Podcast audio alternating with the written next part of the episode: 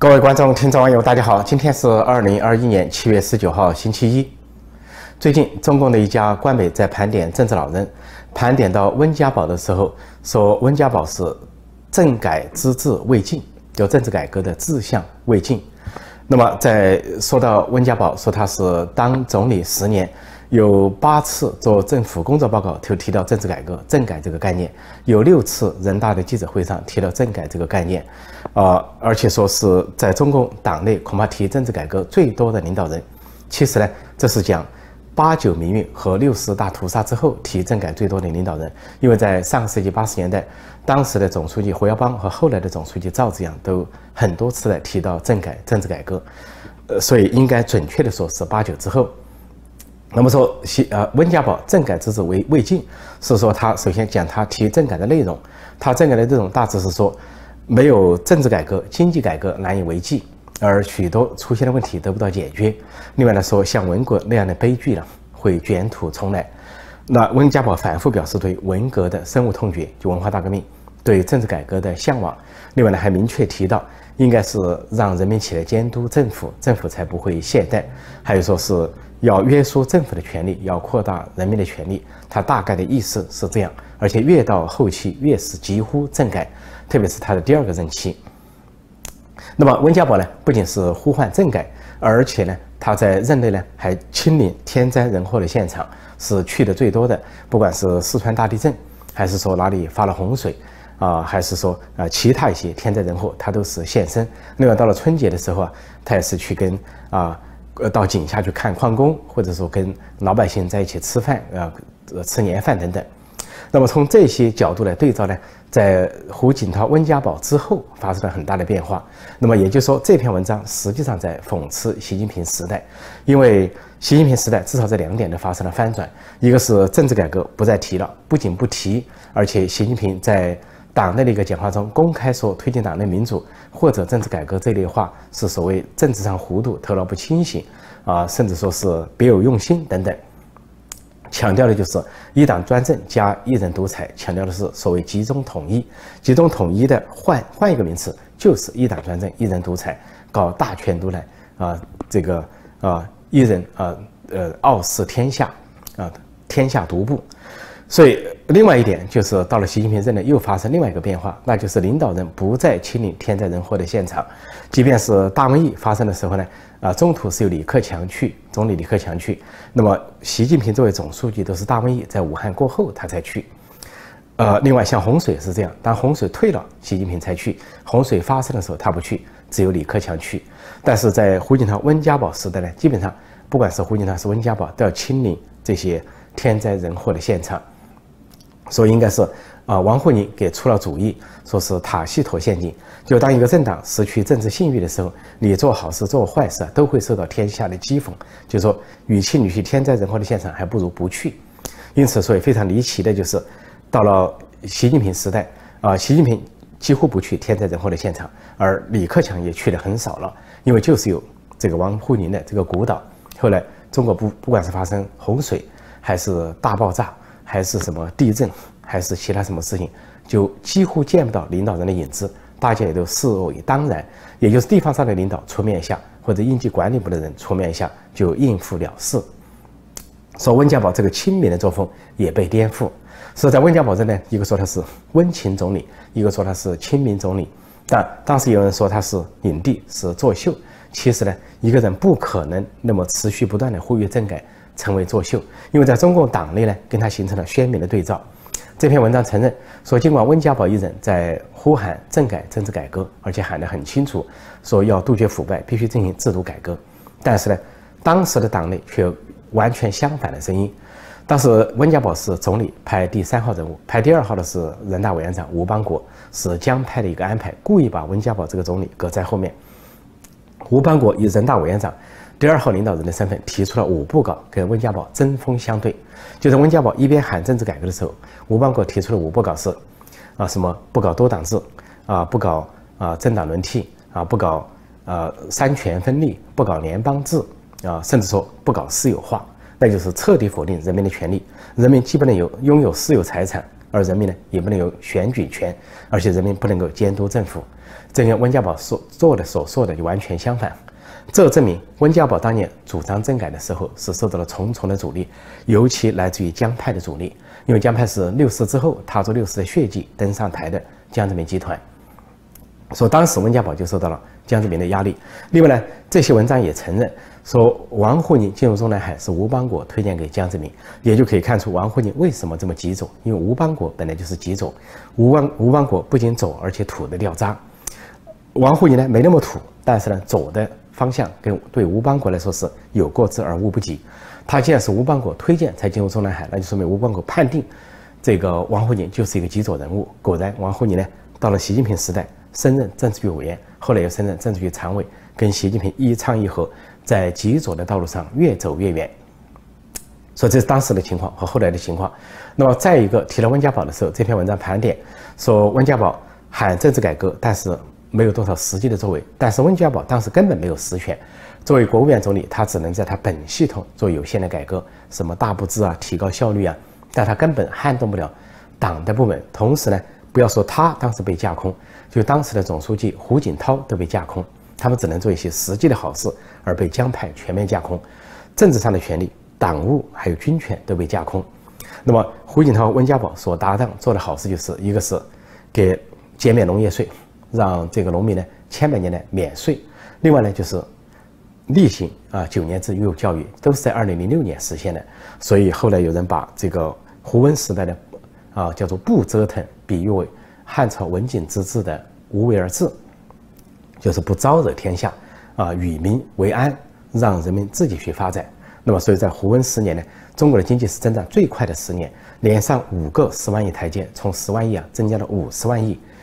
这不是翻两番的问题啊，可以说是应该说是翻了三番、四番、五番。所以到了习近平时代，就继承了这个高速增长的经济，但是自己却成了折腾，对外撒钱搞“一带一路”，而对内呢大搞维稳，到处撒钱，甚至呢搞这个极权主义的美学，大搞排场、党庆国庆，大撒银子，这都跟温家宝时代形成了对照。另外，在温家宝时代，说这篇文章说温家宝家族也有很多传闻，对他家族，但他来说。强烈的辩护，但是没有打消外界的质疑。但是，没错，每个家族都有问题。只要政治不改革，只要制度不受监督制衡，只要人民没有权利，中共的高官、领导人、政治局委员、政治局常委、政治老人家族都有贪腐问题。温家宝家族想然想想当然的也不会例外。但是温家宝至少为自己辩护，而且来说呢，愿意被调查，怎么查都行。但是现在这些人，像习近平、栗战书和习家军这些家族。上多少亿的资产，上百亿的资产，一声不吭啊，只是选择性的反腐，反对方，反对手，反反反西势力，比如江派、团派、红二代、太子党。但是对习家军、对习派根本不提，也不说要查我们。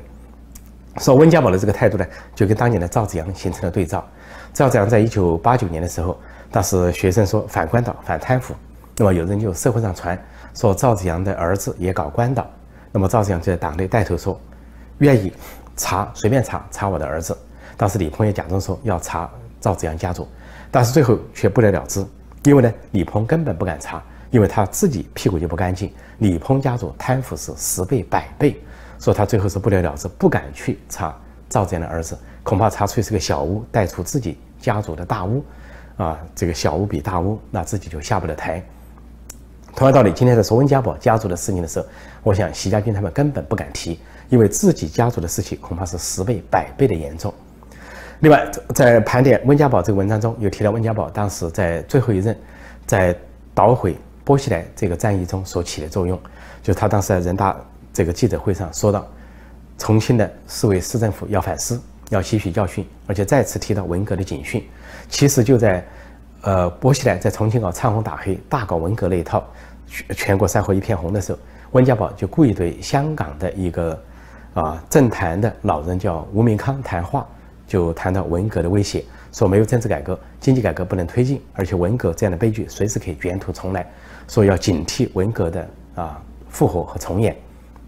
那么当时吴明这个吴康敏在香港传达了温家宝的讲话，当时就形成了一个轰动，当时就说温家宝是跟。波西来唱反调，其实波西来去重庆，据说也是温家宝故意那样，因为波西来当了商务部长之后，有志问鼎总理或者副总理，但是温家宝觉得这这个人太张扬，有个人有野心，又偏左，故意提出把他下放到直辖市当市委书记。虽然进入政治局常委年龄到了，要进入政治局年龄到了，但是远放重庆啊，成了西南王，实际上就排斥了他接班副总理或者总理这个位置。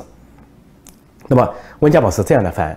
这个薄熙来是帮了习近平一个忙，因为温家宝讲完那番话之后，第二天薄熙来应声落马，被投入青城大牢。那么当然，习近平上台以来对温家宝是恩将仇报。这次七一呃百年党庆在天安门城楼，这个温家宝出现了，但是居然啊中央电视台播音的时候根本不提温家宝的名字，只是镜头上出现了温家宝。而出现温家宝的时候，看到温家宝一脸的焦虑、忧愁、心事重重，可以说是满脸的这个悲情。说很多人在分析温家宝为什么这么多悲情，那就是因为政治改革未酬。有人说壮志未酬身先死，但他没有身先死，而是说退了休，已经无法再掌握大局。而习近平在天安门城楼上跟温家宝没有任何的互动，我相信他们之间连话都不说了。也就是说各走各的路，习近平走的是极左路线、文革路线，而温家宝要主张政治改革，继承赵紫阳的路线。中共高层和政治老，或者说。现在的领导人跟政治老人之间的这种仇恨和怨恨呢，远比敌对阵营更深。比如中国说台湾是他们的敌人，美国是他们的敌人，但事实上他们之间那种敌对情绪啊，那种深仇大恨，远胜于他们跟台湾、跟美国之间的深仇大恨，互相到了话都不说的地步。也就是说，擦肩而过，连个招呼都不会打。这就是中共高层斗争的常态。从毛泽东时代到邓小平时代，到江泽民时代，一直到现在习近平时代，都是如此。那温家宝提到政治改革，虽然是壮志未酬，但是回忆到过去的事情，这篇文章也提到，说有外国记者问到他，拿出一张相片，说八九六四的时候，啊，赵紫阳当时总书记啊到天安门广场去看学生，温家宝作为中办主任站在赵紫阳后面，就拿出这张相片问他的感受。其这篇文章是说温家宝就说，中国要实行全面的改革，不仅要经济改革，而且要政治改革，要全面的改革才能解决国家前进的问题。说这个话的时候，他是没有提赵子阳的名字，但实际上含蓄的肯定了赵子阳要有志于继承赵子阳的政改意志。但是这篇文章没有提到的是，当呃温家宝被外国记者问到那张相片的时候，其实温家宝当时嘴唇抖动了很久，抖动了大概十几秒钟才说出话来，然后应该说压抑住内心的这种悲痛，或者说。自责，或者是内疚，或者是八九年的种种复杂的情绪，然后抖动了嘴唇，半天之后才说出这一番话，显示了他不仅是有有志于继承赵子阳的意志，他不方便提这个名字，但是其实也含蓄地表达了他对赵子阳的怀念。应该说这些都不是什么作秀，也不是什么影帝，尽管有人误会，但对照现在的习近平、王沪宁当局，可以说温家宝的真诚是溢于言表。尽管温温家宝搞政治改革没有。呃落到具体的实处，但是他在卸任之后仍然不停地呼唤政治改革，那就是今年清明前后所发的文章。他讲到，希望建立一个公平自由的国家，应该有青春和自由的呼声，这是他向往的中国。而且说，一个人受事之时就应该常做规矩，就一个人当官就要经常想了退下来，不要以为上去就下不下来了。今年他在清明节怀念他母亲的文章发到啊澳门的呃澳门导报。是没地方可发了，发到澳门导报。但是后来，国内的微信、微博转载，还有香港的凤凰卫视转载，都被习近平、习家军全面封杀、全面删除，变成四零四，就封锁温家宝的声音。因为温家宝的声音很明确，就是劝退习近平，劝他明年按时退下来。大家都是两届任期，你也是两届任期，到时候退下来。其实温家宝跟呃胡锦涛退下的时候都是六十九岁，而明年的习近平也是六十九岁，按道理就应该退下来了。但这个人却想赖着不走。后来，习近平不仅是啊不接受温家宝的奉劝，而且单独发一个文章，由他的周围习家军发来称赞他的母亲齐心，其中反复暗示了齐心对习近平的教导是要党性不要人性，所以就跟温家宝要人性形成了鲜明的对照。这是今年的一个回合，所以表现在七两人就话都不说，视同陌路，视同寇仇，视同仇人。这是温家宝的方面，另外就在今年温家宝的同时呢，这个中国的事情在继续演绎啊。我们看到昨天七月十八号在香港的机场出现了非常令人心碎的一幕，那就是香港以前是难民的啊吸收地，难民都逃往香港，不管是大陆的难民还是越南的难民，一船一船啊一车一车或者渡河逃到香港，冒着生命的危险。但今天的香港却成了难民的输出地，因为在昨天，香港的国际机场出现了人潮，这些人潮都争相离开香港，前往英国。因为英国呢，不仅有个 BNO，就是海外护照啊，这个一个一个证明那些香港人可以去英国暂时居住，而且还有一个叫啊 Live Outside for Rules 啊，就是说啊叫做 LO 什么 TR 这个一个规定，也就是说酌情入境安排。就如果香港人没有那个 BNO 这个护照，就是海外英国护照，那么由于有某种紧迫的情况，比如受到迫害或者受追击，他也可以入境香港，叫酌情入境安排。